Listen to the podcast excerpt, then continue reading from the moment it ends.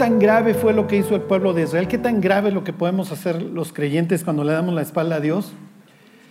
Y, este, y que ustedes puedan ver, puedan entender lo que Pablo dice cuando menciona ahí en Filipenses, que se despojó a sí mismo y no estimó el ser igual a Dios como cosa que aferrarse, porque está despojándose de muchísimas cosas. Y hoy lo vamos a ver. Bueno, está Jeremías predicando en el templo. Ahí, ¿Me pondrías la foto ahí del...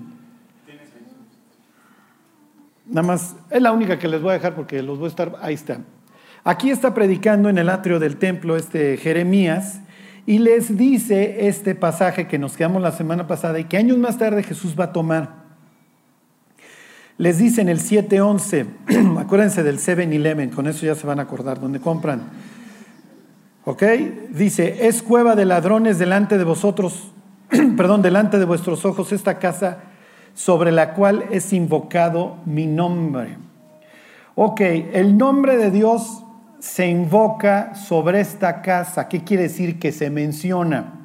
Y la Biblia hace referencia a esto de invocar el nombre de Dios en muchos sentidos. Denle tantita vuelta al capítulo 25, ahí en Jeremías.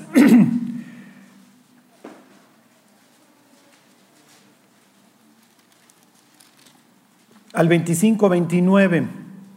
Entonces la Biblia dice que el nombre de Dios se invoca sobre esta casa, se menciona. Y ahorita van a ver sobre qué otras cosas se invoca. Eso se, los voy a dejar el, el mero último hasta el final para que vean la responsabilidad que tenemos sobre nosotros. Porque si lo recuerdan, los que conocen el resto de la historia, este lugar va a ser destruido. Claro, los israelitas dicen, aquí tenemos la casa en donde el nombre de Dios es invocado, ya parece que nos van a venir a conquistar.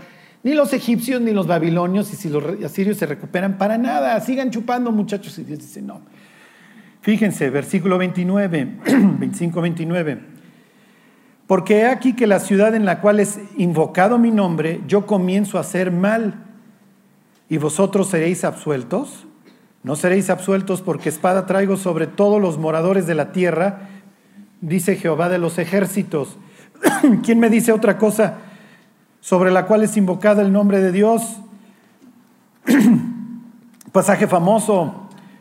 A ver, váyanse a segunda de Crónicas, denle a la izquierda. 2 por 7, 14. Segunda de Crónicas, capítulo 7, versículo 14. Mientras la gente canta alabanzas, este es el típico que ponen atrás. Ajá. Y realmente no es que Dios esté diciendo, ay, si lloras en la alabanza lo estás cumpliendo. ¿Ok? Segunda de Crónicas 7, 14.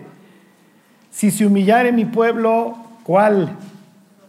Exacto sobre el cual mi nombre es invocado, y oraren y buscaren mi rostro, y se convirtieren de sus malos caminos, entonces tres cosas, yo iré desde los cielos y perdonaré sus pecados, y sanaré su tierra. Entonces aquí se los pongo tres ejemplos en donde el nombre de Dios es invocado en su templo, en su casa, sobre su ciudad, sobre Jerusalén y sobre su pueblo. y verán todas las naciones, le dicen Deuteronomio 28, que el nombre del Señor, tu Dios, es invocado sobre ti. Esa es la idea, que te vean como un pueblo especial que está asociado, que se asocia, que, la gente correlaciona con el nombre de Dios y empiezan a sentir el peso de la responsabilidad. Si nosotros nos decimos cristianos, ¿quiere decir que hoy somos el pueblo sobre el cual el nombre de Dios es invocado? ¿O nada más es el pueblo de Israel? ¿Se refiere nada más a Israel? Ahorita lo veremos. Ok, pero el nombre de Dios tiene además bastantes peculiaridades. Fíjense, el nombre de Dios te salva. El nombre de Dios hace cosas. Váyanse tantito a la derecha, al libro de los Salmos, al capítulo 20. El nombre de Dios viene, el nombre de Dios camina, el nombre de Dios perdona pecados. Imagínate Juan Pérez. Le voy a decir a Pérez que venga. Sí, pero Pérez es un apellido, Pérez es un conjunto de cinco letras. Pero le voy a decir a Pérez que venga. Ahí están. Versículo 20. Perdón, capítulo 20, versículo 1. Jehová te oiga en el día del conflicto. El nombre del Dios de Jacob te defienda. Que te defienda el nombre del Dios de Israel. Ok, esto es bastante extraño. Un nombre me va a defender. Uy. Eh, a ver, otro ejemplo nada más rápidamente. Denle a la derecha a Isaías, capítulo 30. y disculpen que los pasé, pero sirve que conocen los libros de la Biblia. Ajá. capítulo 30, versículo 27. El nombre, esto es bastante ridículo. ¿Ustedes saben cómo le dicen los judíos a Dios? ¿Alguien sabe cómo le dicen? No, digo, así le llama la Biblia, pero no le dicen así, al contrario. Exactamente. Ha-Shem, Ha-El, Shem, nombre, el nombre. Y no están tan equivocados. En donde se equivocaron es lo que hicieron con el nombre. Y ahí sí están, bueno, olvídense. 30-27, he aquí Hashem, el nombre de Dios, viene de lejos, su rostro encendido y con llamas de fuego devorador, sus labios llenos de ira y su lengua como fuego que consume. El nombre de Dios viene. Esto es bastante extraño. Ok, bueno, pues les platico en qué consiste esto y qué tiene que ver con nuestra vida cotidiana. Váyanse al libro del Éxodo, capítulo 4.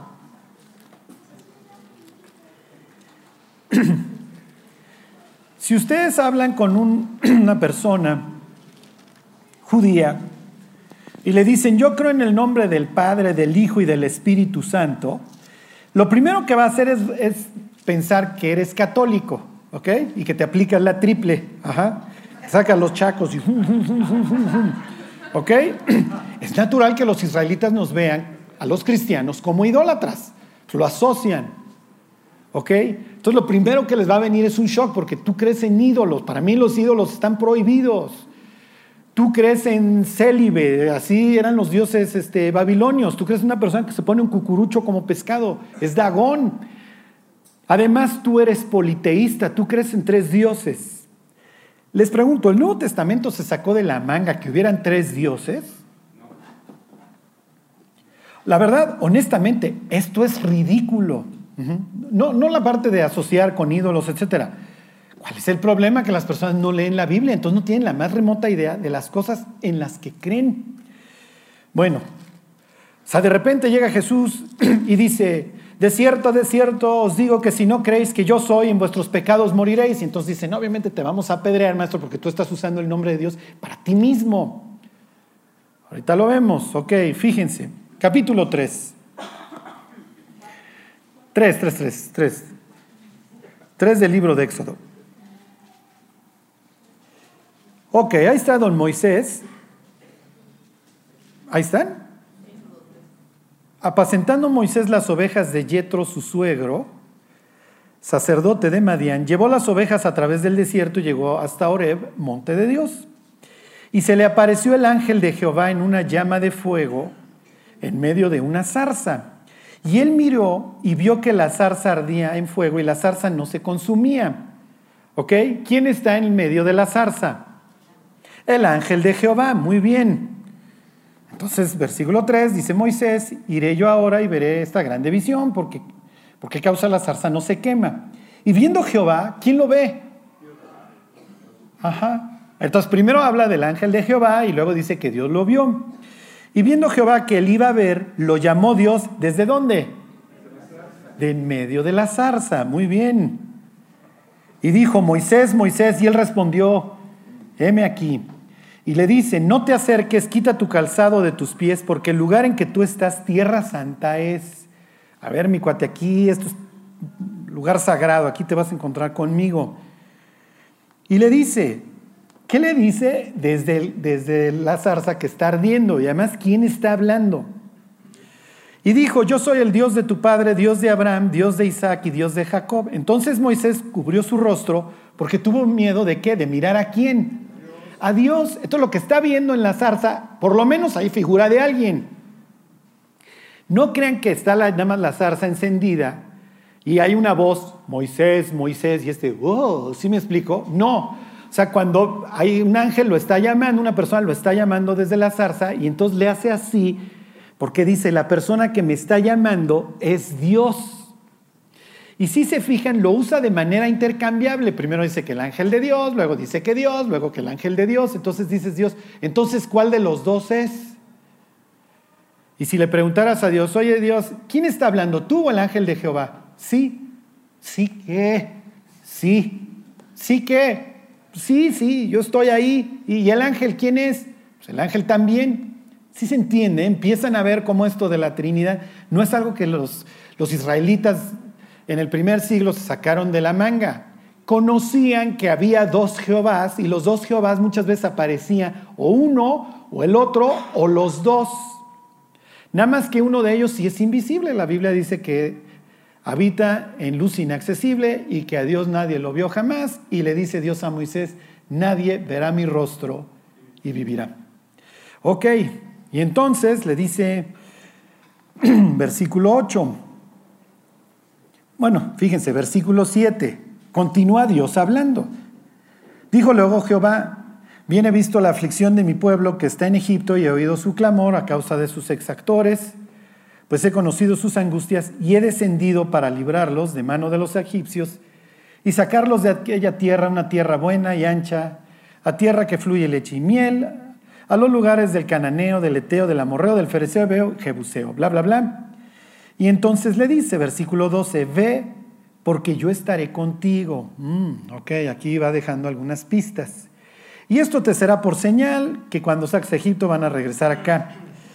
Nada más le dice, versículo 14, y respondió Dios a Moisés, yo soy el que soy. Así dirás a los hijos de Israel, yo soy, me envió a vosotros. Entonces le dice, oye, nada más dime tu nombre para que cuando yo llegue con mis paisas y les diga, oigan, ¿qué crees? Me apareció dos en el desierto, vengo por ustedes, no me tilden de loco. Entonces les dices, este es mi nombre, con el que seré conocido para siempre. Yo soy el que soy. O otra traducción, yo seré el que seré. En donde Dios está diciendo muchísimas cosas. Él está eternamente. Los otros dioses tienen una vida finita. Ahorita que preguntaba Leonor acerca de los otros, yo seré el que seré. ¿Ok? Y los otros como mortales eventualmente morirán. Yo me distingo en ese sentido de los otros dioses. Yo tengo una existencia per se.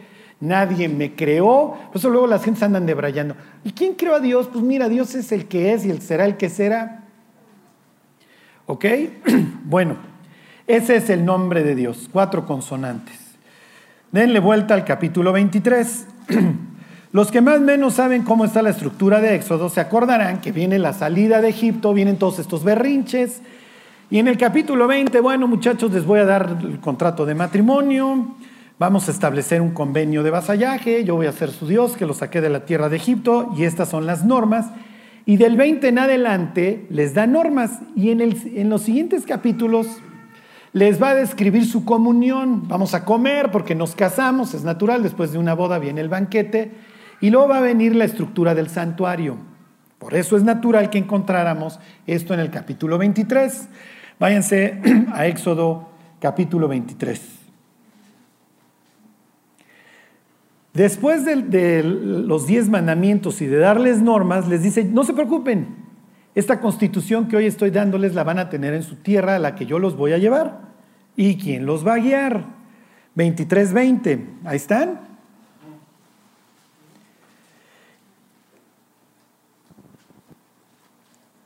Le dice, versículo 20, acuérdense que en el capítulo 3 le dice a Moisés, yo los voy a llevar, yo los guío, yo los voy a sacar de Egipto y los voy a llevar. Y ahora le dice, 23, 20, he aquí yo envío mi ángel delante de ti para que te guarde en el camino y te introduzca en el lugar que yo he preparado. Guárdate delante de él y oye su voz. No le seas rebelde porque él no perdonará vuestra rebelión. ¿Por qué? Porque mi nombre está en él. Oh, ok. Él es el que los va guiando. Váyanse al libro de Josué, al capítulo 5. Y fíjense qué características Israel tiene la obligación de guardarse delante de esta persona y esta persona tiene la facultad para perdonar pecados. Una facultad que le atribuiríamos únicamente a Dios. Pero además esta persona no solamente perdona pecados, no solamente guía, sino que también recibe adoración. Si ustedes se acuerdan, en el Apocalipsis dos veces Juan quiere adorar al ángel y le dice, levántate mi cuate, porque uno de mis compañeritos una vez se le ocurrió pedir este, adoración y no sabes cómo le fue. Ok, está Josué precisamente para conquistar la tierra prometida. La promesa en el Éxodo es que el ángel va a vencer a todas estas razas de gigantes y va a traer la victoria y les dice Josué 5.13. Ahí están. Estando Josué cerca de Jericó, alzó sus ojos y vio un varón, una persona, que estaba delante de él. Uy, uy, uy, el cual tenía una espada desenvainada en su mano. Y Josué yendo hacia él, le dijo, ¿eres de los nuestros o de nuestros enemigos? Él le respondió, no, mas como príncipe del ejército de Jehová he venido ahora. Entonces Josué, postrándose sobre su rostro en tierra, le adoró y le dijo, ¿qué dice mi señor a su siervo? Y el príncipe del ejército de Jehová respondió a Josué, quita el calzado de tus pies porque el lugar donde estás es santo, y así lo hizo Josué. ¿Se fijan? Es una réplica de lo que le dijo Dios en la zarza a Moisés. Tienen al mismo personaje. Tienes al ángel de Jehová, que Éxodo 23 dice que perdona pecados, pero me brinqué una parte. Regrésense tantito al Éxodo 23. Me lo brinqué, perdón, fui un loco, los hago regresar, pero bueno, siguen captando cuáles son los libros de la Biblia. ¿Ok? Después de que le dice Dios a Moisés, guárdate delante de él, oigan su voz porque no va, no va a perdonar sus rebeldías. Aquí está el ángel de Jehová. Si tú ya lo conoces de la zarza, ahora preséntaselo a los ancianos de Israel. Ahí está en Éxodo 23. Bueno, ahora en el 24. 24.9. Ahí están. 24.9 Éxodo.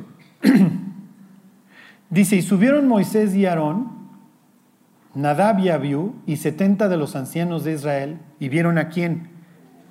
Mm. Y había debajo de sus pies como un embaldosado de zafiro. Este un día, cuando más adelante se los platico, semejante al cielo cuando está sereno lo que quiero que vean es cómo es posible que Dios diga que nadie puede ver su rostro si aquí están comiendo con Él. ¿Sí se entiende? O sea, la tensión a la que los israelitas están sujetos y ahorita ustedes en su cerebro, no, esto no puede ser. Como dice la Biblia que nunca lo puedes ver y ahora resulta que estás comiendo con Él. Bueno, porque están comiendo con el ángel de Jehová. Y si el ángel de Jehová puede perdonar pecados y el ángel de Jehová es el príncipe y Josué lo está adorando, luego entonces el ángel de Jehová debe de ser. Y no se vayan tan lejos, todavía Cristo no aparece en ese sentido en este pasaje. Ahorita vamos a ver que los israelitas tenían la obligación de sumar dos más dos. Pero el ángel de Jehová es qué?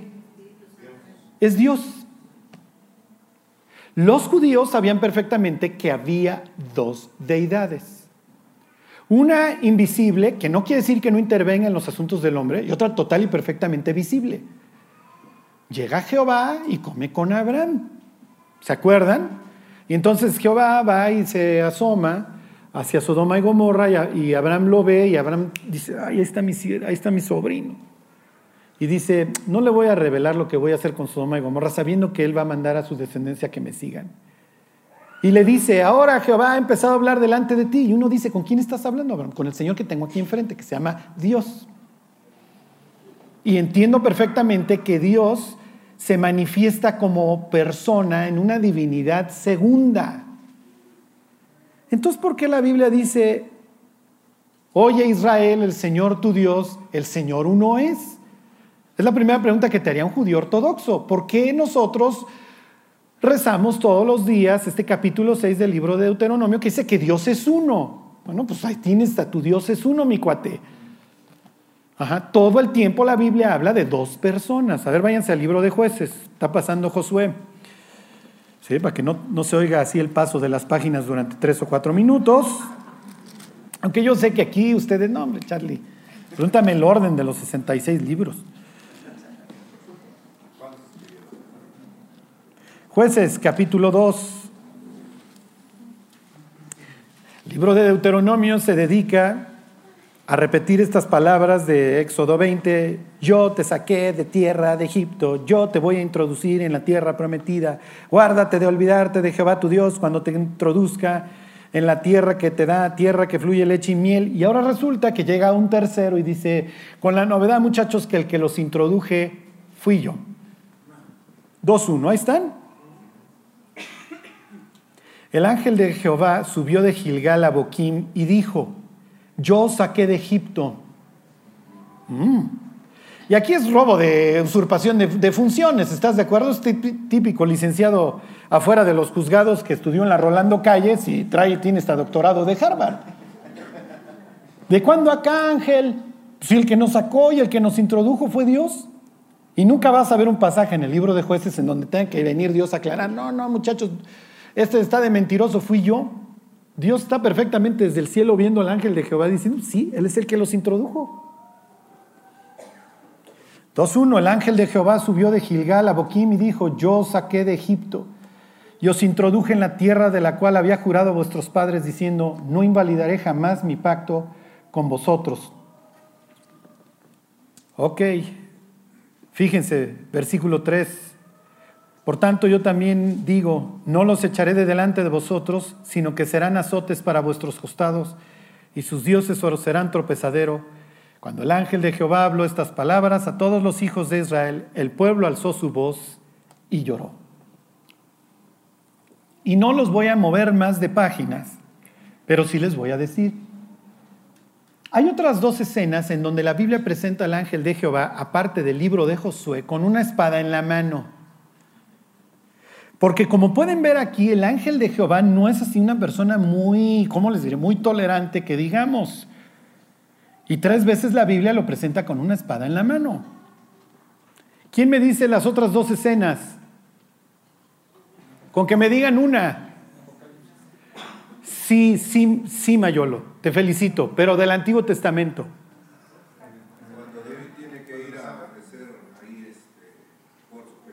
Muy bien, en la era de Hernán Jebuseo.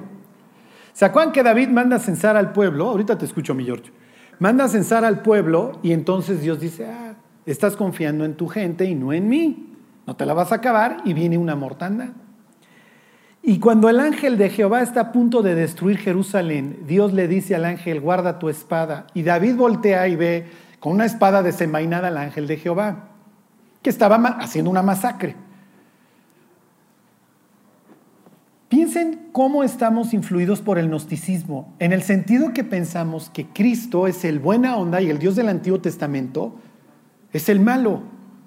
¿Sí me explico?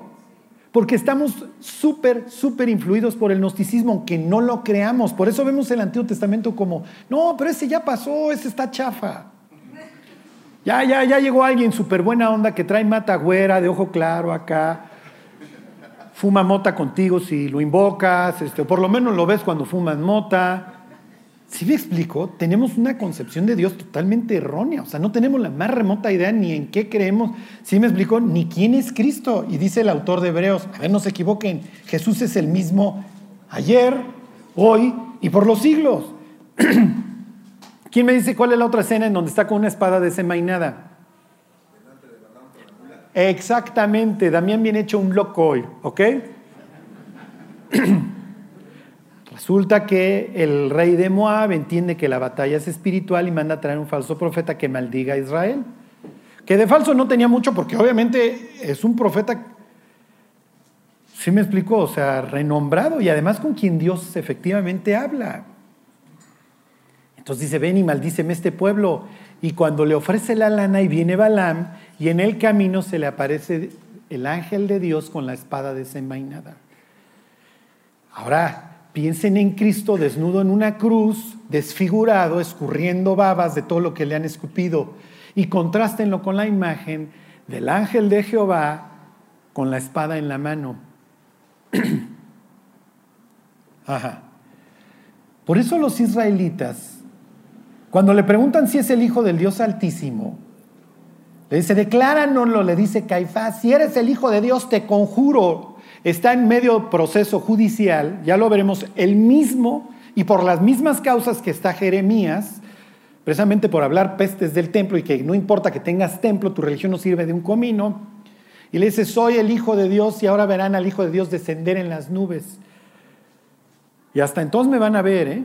y luego les explico qué quiere decir eso. El caso es que le dice, sí soy el Hijo de Dios. Bueno, pues si eres el Hijo de Dios, todos los gentiles no te pueden matar. Porque lo más fácil sería matarte como íbamos a matar a la mujer adúltera o a Esteban o lo que sea. Pero te entregamos a los gentiles y los gentiles te matan, luego entonces no eres, no puede ser. Y cuando Cristo está desnudo en la cruz, ay, mi cuate, si eres el Hijo de Dios, bájate, ya parece que vas a ser. Porque si eres el Dios alterno, el que tiene la espada desenvainada, no tienes nada que ver. ¿Qué está haciendo Cristo en la cruz? Se los comento porque tenemos una visión, visión, totalmente distorsionada de Cristo como una persona que va a venir a cobrar venganza. De eso habla el Apocalipsis y así lo presenta el Apocalipsis. Y vemos a Cristo como, y no te importa, y Cristo dice, no, mis cuates, miren, se las voy a poner bien fácil. Habité entre ustedes y me despojé a mí mismo de esta facultad de venganza y se las canté y cantada vale doble.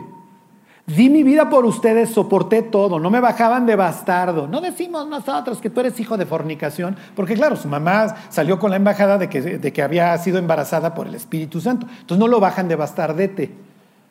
Y les dice Jesús, tengan cuidado porque me están deshonrando. ¿Y qué le había dicho Dios a Moisés acerca del ángel de Jehová? Ten cuidado, mi cuate, porque no va a perdonar tus rebeliones. Y si lo insultas, no te va a perdonar. El pueblo de Israel, al igual que los romanos gentiles, no solamente lo insultaron, lo desnudaron y lo mataron. Ya empiezan a ver esas palabras que dice Pablo, siendo en forma de Dios, no estimó el ser igual a Dios, sino que se despojó a sí mismo tomando forma de siervo. Y Dios vino, se comportó, no mató a nadie y le dice a Nicodemo, porque no envió Dios al mundo a su Hijo para qué. No vengo en ese plan. Es lo que Cristo está diciendo. Miren, ustedes merecen el infierno. Yo no tengo por qué aguantarlos ni perdonar sus rebeliones. Pero los amo de tal manera que estoy dispuesto a perdonar sus faltas cargándolas yo y voy a dejar que me hagan lo que sea. Pero el día que mi paciencia se agote, va a venir el nombre de Jehová en llama de fuego. Y es el que les leí de Isaías que ahí viene el nombre de Jehová en llama, el mismo que Pablo cita en segunda de Tesalonicenses capítulo primero cuando habla del regreso de Jesús en llama de fuego. Y ahí sí, no more Mr. Nice Guy, como dicen los gringos. Vengo a exterminar. Ok, váyanse a Isaías 61 para que vean cómo muchos no la cacharon y algunos sí.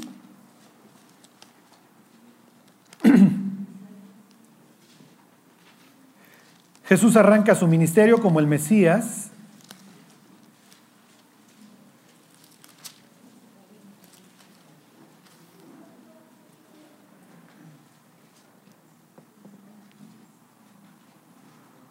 En Nazaret. Toma este pasaje hasta la fecha debaten los historiadores si, las sinagogas ya tenían asignadas como hoy en día las porciones que se iban a leer. O Jesús tomó nada más el libro de Isaías y lo leyó a propósito. Lo más probable es que él le tocaba esa parte. Porque hasta la fecha en la sinagoga ya está asignado lo que se va a ir leyendo. Ok, dice, el Espíritu de Jehová, el Señor, está sobre mí porque me ungió Jehová. ¿Se acuerdan? Ungido es Mesías Fíjense cómo nos ve Dios. ¿eh? Me ha enviado a predicar buenas nuevas a los abatidos, a vendar a los quebrantados de corazón y a publicar libertad a los cautivos y a los presos, apertura de la cárcel, a proclamar el año de la buena voluntad de Jehová y luego qué, y el día de venganza del Dios nuestro, a consolar a todos los enlutados, a ordenar que los afligidos de Sión se les dé gloria en lugar de ceniza, óleo de gozo en lugar de luto, manto de alegría en lugar de espíritu angustiado y serán llamados árboles de justicia, plantío del Señor, bla, bla, bla, para gloria suya. Ok. Jesús llega y va a decir que es el Mesías, pero en vez de decir soy el Mesías, lee este pasaje. Sí, pero resulta que lo va leyendo tal cual, se los voy a leer como lo lee Jesús. Oye, Charlie, tiene unas palabras distintas. Lo que pasa es que los autores del Nuevo Testamento citaban no el texto este, sino la traducción que había del hebreo al griego, que era la Septuaginta. Por eso a veces no casan las mismas palabras. Se los va a leer tal cual como Jesús llegó ese día. El Espíritu de Jehová, el Señor, está sobre mí, porque me ungió Jehová.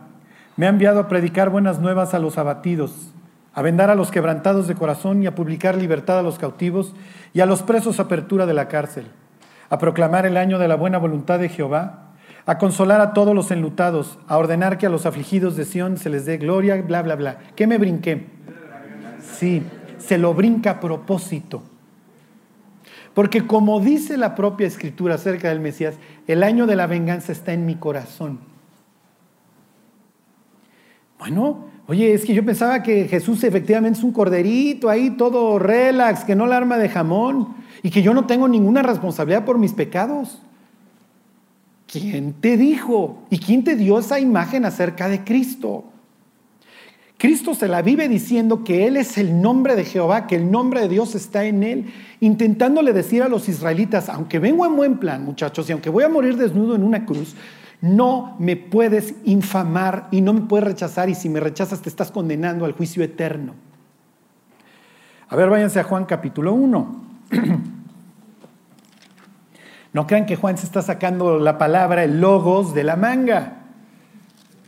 En el principio era el logos y el logos estaba con Dios y el logos era Dios. No, vino la palabra de Jehová a mí. ¿Qué está diciendo el profeta? Que se le apareció Cristo, el ángel de Jehová le dijo día A, B y C. Ok.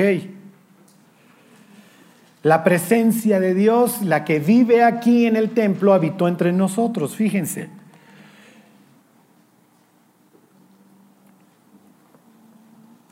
Este, Juan 1.9.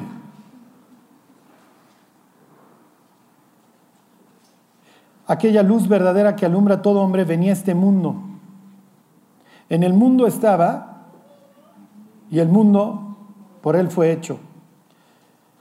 A lo suyo vino y los suyos no le recibieron, mas a todos los que le recibieron, ¿a quiénes? A los que creen en su nombre, Dios les dio la facultad de ser hechos hijos de Dios. Ok, cuando la Biblia dice que aquella luz verdadera que alumbra a todo hombre venía a este mundo y en el mundo estaba, la traducción es que puso su tabernáculo entre nosotros.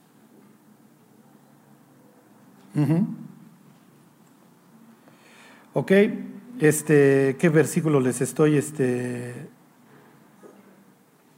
Ok, versículo 18. A Dios nadie le vio jamás. El unigénito Hijo que está en el seno del Padre, Él le ha dado a conocer. ¿Sí pueden ver? Ajá. Por eso arranca como arranca la historia. Fíjense, 1.1. En el principio era la palabra de Dios Resulta que la palabra era, eh, estaba con Dios y la palabra era Dios. Ok, ¿cómo se llama Dios? Dios se llama yo soy. Yo soy el que soy. Fíjense la cantidad de veces que Jesús dice de sí mismo en el Evangelio de Juan, yo soy. Piensen en los siete yo sois de Jesús. Yo soy, vámonos, piensen, capítulo 6, yo soy el pan de vida. El que cree en mí no volverá a tener hambre. Capítulo 8. Yo soy la luz del mundo. El que me sigue no andará en tinieblas, sino que tendrá la luz de la vida. Capítulo 10. Yo soy la puerta. El que por mí entrare será salvo. Yo soy el buen pastor. El buen pastor su vida da por las ovejas. Me faltan yo soy el camino, muy bien, capítulo 14. Yo soy el camino, la verdad y la vida. Nadie viene al Padre si no es por mí. Capítulo 11 nos brincamos. Yo soy qué? Ese es el 15. Yo soy la resurrección y la vida. El que cree en mí, aunque esté muerto, vivirá. Yo soy la vid verdadera. Yo soy, yo soy, yo soy. Ahora váyanse ahí mismo, Juan, capítulo 8. Tres veces Y ahorita viene la moraleja, ¿eh? Digo, no, no, no, nada más curso de teología el día de hoy.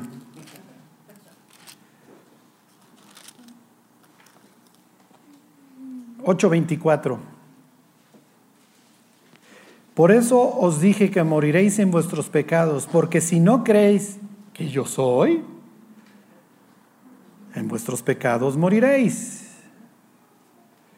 Ahí está el yo soy solito. Ya ni siquiera le puso versículo 28. Les dijo pues Jesús, cuando hayáis levantado al Hijo del Hombre, entonces conoceréis que yo soy y que nada hago por mí mismo, sino que según me enseñó el Padre, así hablo. Ok.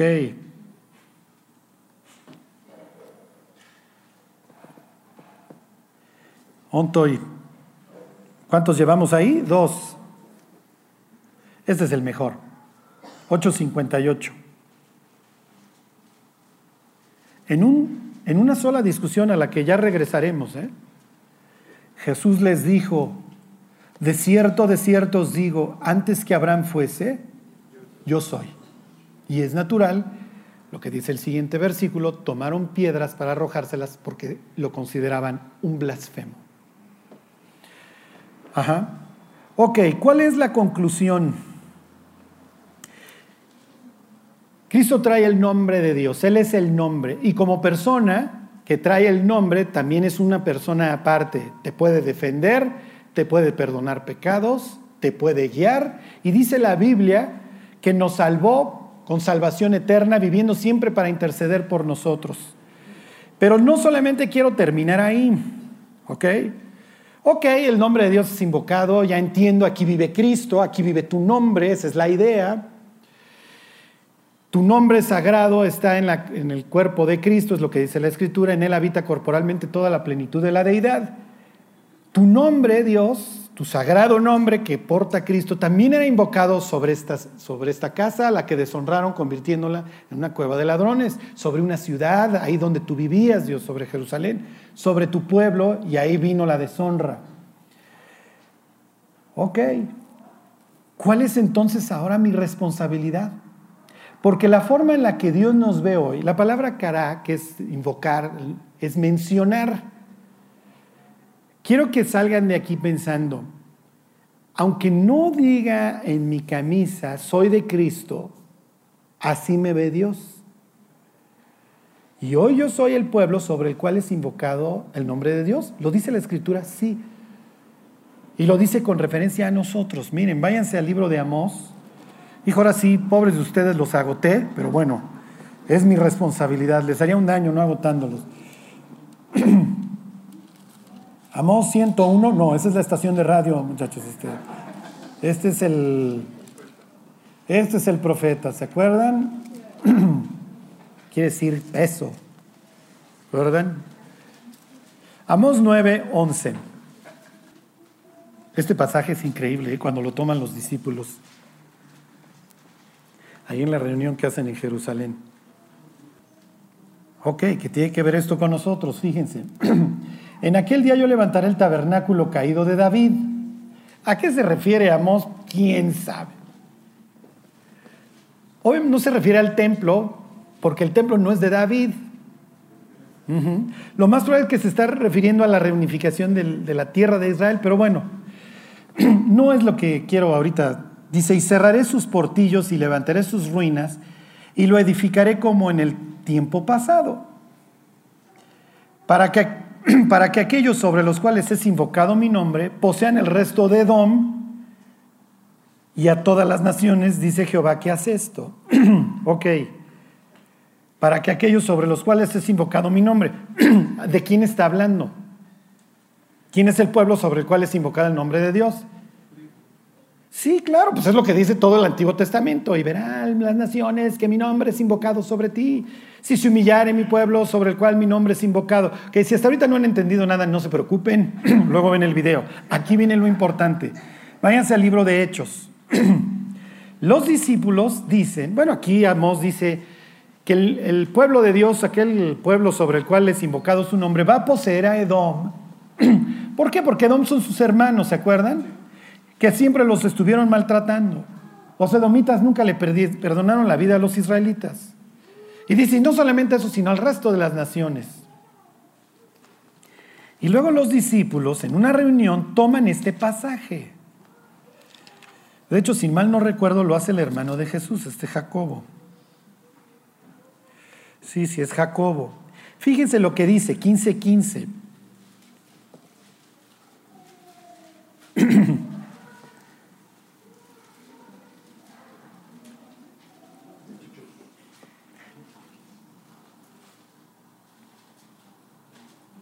y con esto concuerdan las palabras de los profetas, como está escrito. Después de esto volveré y reedificaré el tabernáculo de David, que está caído, hasta aquí no tenemos ningún problema, y repararé sus ruinas y lo volveré a levantar. Aquí, hasta aquí no hay ningún problema. Y luego ya no habla sobre, fíjense lo que dice, para que el resto de los hombres busque al Señor. ¿Y quiénes? Y todos, oh, y todos los gentiles sobre los cuales es invocado mi nombre. Dice el Señor que hace conocer todo esto desde tiempos antiguos. Entonces, ¿sobre quién es invocado y el nombre de Dios? Los discípulos toman este pasaje y nos lo aplican a nosotros. Ahora entienden lo que les decía yo hace 15 días, cuando Pablo dice, ¿o ignoráis que vosotros sois el qué? Sí. Y que Dios mora en vosotros. Y Jeremías diría, no hagan de esto un mercado ni un antro, porque la casa de Dios es el sitio en donde el nombre de Dios es mencionado y hoy ustedes son esta casa. Y si así le fue esta casa, ¿cómo les va a ir a ustedes si insisten en pecar? El nombre de Dios hoy es invocado sobre nosotros, somos los templitos. Y así como este templo fue destruido porque se acabó convirtiendo en un antro, ¿cómo nos va a ir a nosotros si despreciamos el nombre de Dios que hoy es invocado sobre nosotros? Ok, váyanse segunda de Timoteo. Bueno, antes, denle vueltas tantito a la izquierda a Mateo 28. Este es un versículo que hemos escuchado diez mil veces, pero espero que hoy caiga el 20. Mm, con razón.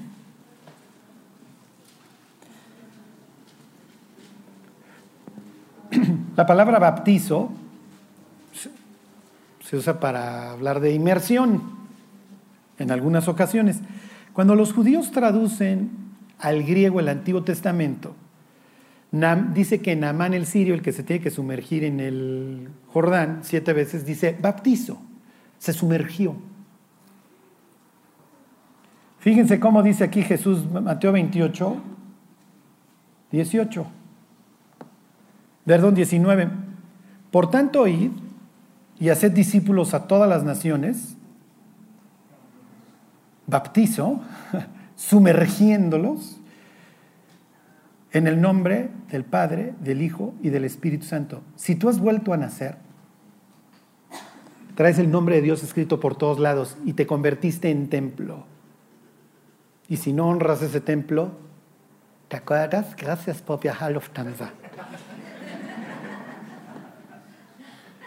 Si Dios iba a llevar a su pueblo a través del ángel de Jehová a conquistar la tierra prometida, ¿quién creen que va a guiar a la iglesia a conquistar lo que tiene que conquistar? Es casi una réplica, fíjense. Versículo 20, enseñándoles que guarden todas las cosas que os he mandado. ¿Y aquí qué? Sí, yo estoy con vosotros. Misma expresión que usa Dios en el Éxodo. Yo voy a ir contigo, el ángel de Jehová va a ir contigo. Aquí llega el ángel de Jehová, aquí llega Jesús y les dice, estás inmerso en mi nombre, en un nombre sagrado. Hoy tú eres mi templo, sobre ti se invoca mi nombre, estás sumergido en él, no te preocupes, yo te acompaño, pero no seas rebelde a mi voz, porque no te la vas a acabar. Ay, es que Dios, yo te imagino desnudo en una cruz todo escupido. Sí, sí, mi cuate. Porque me despojé y fui paciente porque los amé. Pero no quiere decir que esa sea la tónica del partido y que así me puedan ver. Estoy sentado en un trono. Y estoy esperando devoción y un amor verdadero de parte de mis feligreses, de parte de mi gente. ¿Sí me explico? Y en esta termino. Váyanse a segunda de Timoteo 2 y ahí terminamos. Como que rara vez pensamos en Jesús así como lo presenta el Apocalipsis, en llama de fuego. Y obviamente Dios está esperando de nosotros un amor porque nos hizo el paro y no nos envió al infierno.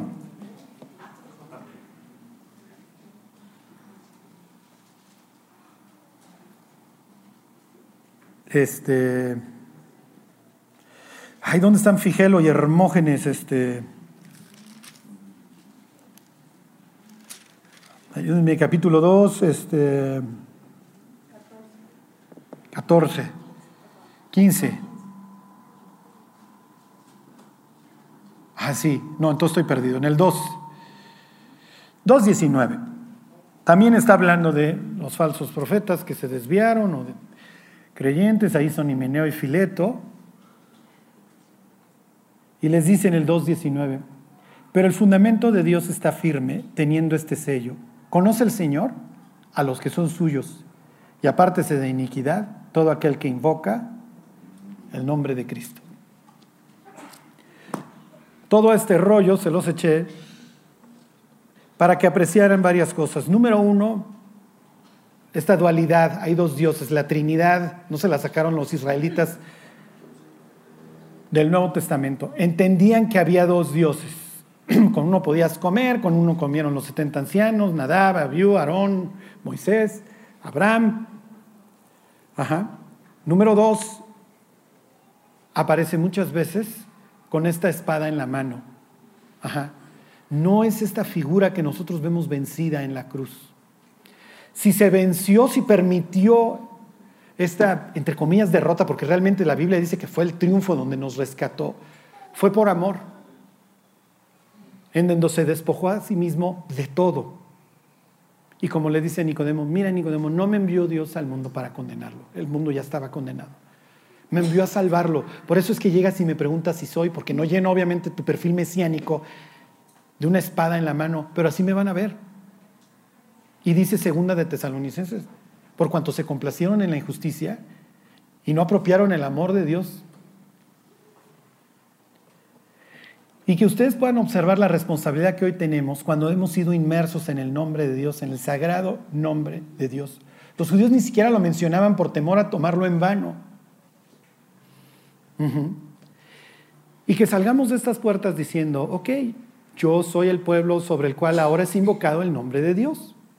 Es lo que dice Hechos 15. A mí me atribuyeron esta cita de, de Amós. ¿Cómo voy a vivir? ¿Cómo voy a hablar? ¿Qué cosas voy a ver? ¿Qué conversaciones voy a sostener? ¿Cómo debe de ser mi vida si hoy yo soy este sitio a donde las personas pueden recurrir literalmente para encontrar a Dios? Porque hoy a Cristo lo encuentras en la vida y en las palabras de sus hijos estamos bautizados en Él. Y la Biblia dice que Dios nos va a ir acompañando. Les voy a, cuando veamos capítulo 17 de Jeremías, van a ver que esto es increíble. Porque en un mundo violento que se está desmoronando, todavía tenemos esta facultad de ir como israelita en el desierto y decir, sí, pero el ángel de Jehová va delante de mí. Y en medio de este caos, en medio de este mundo diabólico, Dios me puede guardar si sigo al ángel de Jehová si me salgo de su protección, estoy prácticamente perdido. Bueno, vamos a orar y que Dios nos dé reverencia por su nombre. Ese nombre que dice Isaías va a venir en llama de fuego para castigar, para vengar. Ese es el Dios en el que creemos, en un Dios justo. Y nada más para terminar, medítenlo, ¿pudiéramos creer en un Dios que no hizo infierno? Pero bueno, si nosotros creemos en este Dios justo, le vamos a tener que pedir que nos guíe y que nos dé una vida que da testimonio de que creemos en Él. Dios te queremos dar gracias porque, porque nos salvaste, Dios, porque en tu paciencia pasaste por alto todas nuestras ofensas, Dios, tú las conoces. Tú estuviste dispuesto a dejarlo todo, Dios, y a no guardar rencor contra nuestras faltas, Dios. Y entregaste la, la cosa más grande que tenías, que era tu propio Hijo, Dios. Te pedimos, Dios, que nos des una vida que te honre, que entendamos que tu nombre sagrado es invocado sobre nosotros, que nos apartemos de iniquidad, Dios. Danos unas convicciones firmes, Señor. Haznos, Dios, un verdadero templo a donde la gente te pueda encontrar y que te puedan ver en nosotros. Te lo pedimos, Dios, en el nombre de Jesús. Amén. Amén.